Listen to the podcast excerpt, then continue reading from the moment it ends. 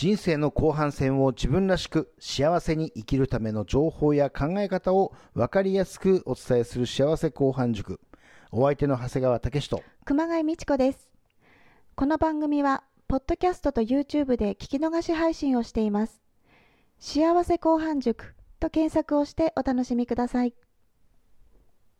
まあ、私たちは株式会社ハセプロのメンバーでですね、はい。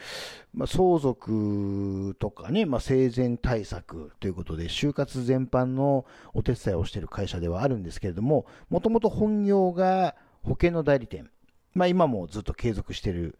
まあ、50年以上経つ老舗のね、代理店なんですけれどもね、まあ、前回火災保険についてのお話をしました。人生の後半戦というと、家を持ってる方だと、家がもう20年、30年、40年、まあ、それ以上っていう家を持たれてる方も多いと思うんですよね。はい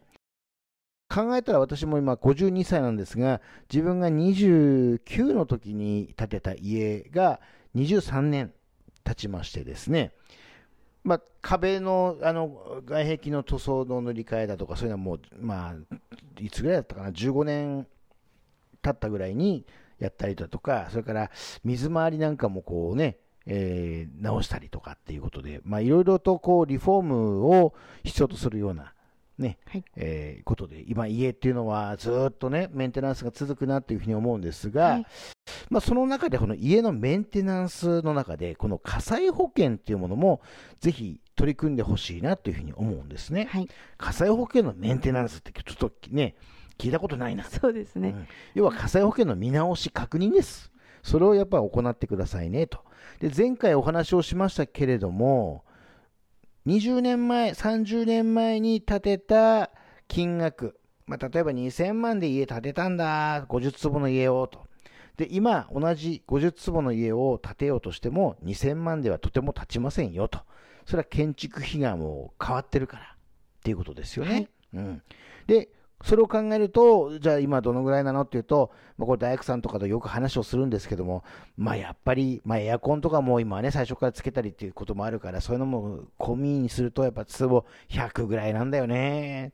まあそっからやっぱりね、あの、まあどんな安くても90万とかやっぱそんぐらいしちゃうよね、と。で、100万、120万坪単価は上がってるよ。まあこれ、建材ね、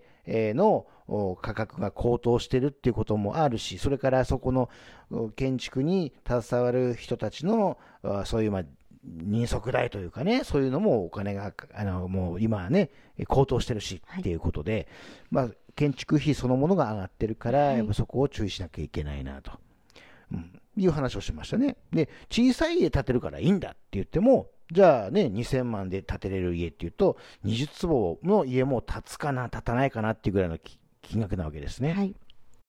まあ考えたら車の価格だってそうですよね。もう200万超えの軽自動車なんて当たり前になって。るじゃないですかはい。で、国産車のね、大きめのワゴン、ワンボックスカーだって1000万近くするわけですよ。はい。ね、それってもう20年前とか考えられないわけですね。うん。だからそこをやっぱり、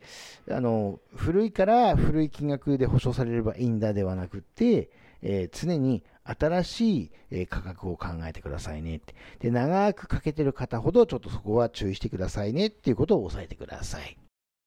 まあ今回はその家にかけてある火災保険について前回からお送りしてるんですけども、前回ね、熊谷がね、説明してくれましたけどね、うん、火災保険というのは火事だけじゃなくてね、水害、水飲みすぎた時も出ますよとかね、風災ってことでね、いろんな風評被害に遭った時にも出ますよみたいなことをちょっとインチキの話をしましたけどね、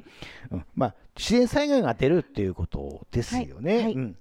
熊谷が担当したお客様でね、はい。30年の住宅ローンがちょうど終わったっていうことで、30年間火災保険一括で払ってた方が、はい。火災保険もちょうど終わるから、うちにお願いしますっていうことでご依頼いただいたんですけどもね、はい担当しましてね、はい。30年間の保険料が、今までかけたのが、17万円ぐらいですね。ね、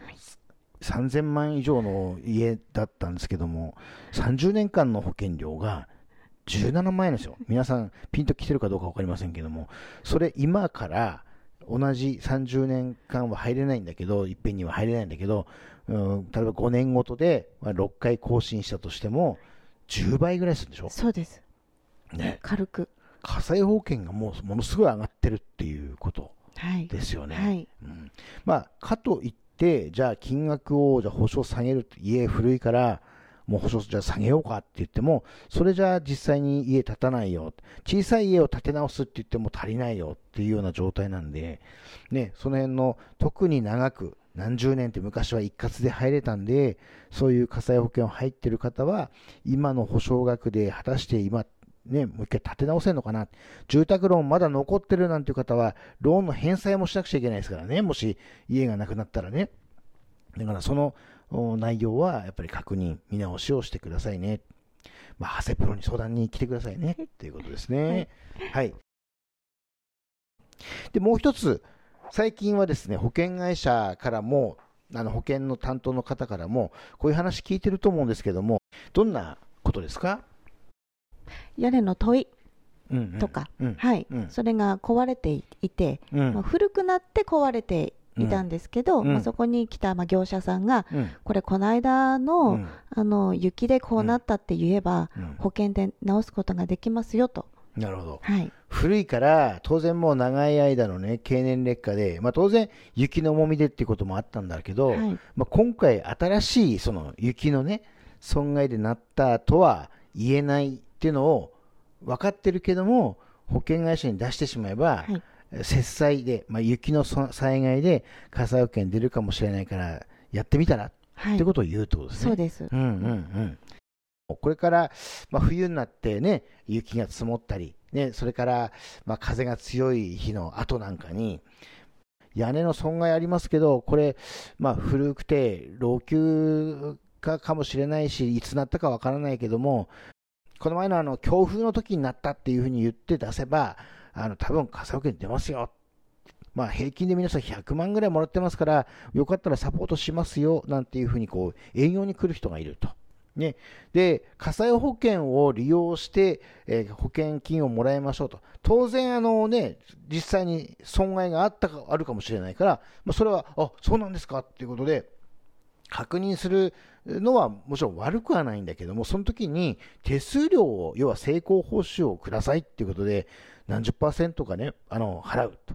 でも自分で保険会社に自分からこういうことでもしかしたらあの災害であの建物が壊れてるかもしれないんでって保険会社に自分でお話したら別にその手数料を払う必要はないわけですよね。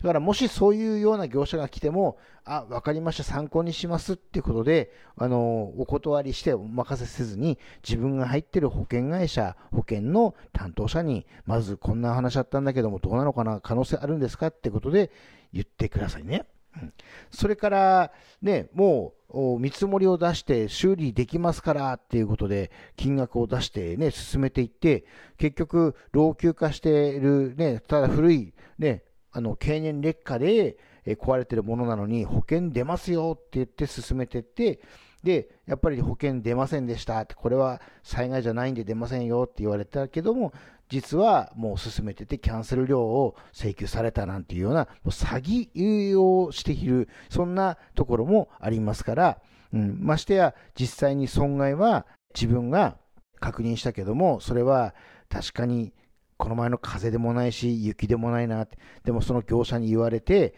自分も嘘をついて火災保険で出そうと思ったとなると、お客さん自身が詐欺の行為を、まあ、結局一緒にやってるっていうことになって、犯罪にもなりかねませんから、そこは注意してくださいね。ということで、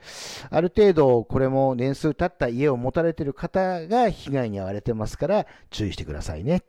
ということで、今回、前回と火災保険の注意点、ポイントをお話をしました。人生は後半戦で決まる幸せ後半塾でした。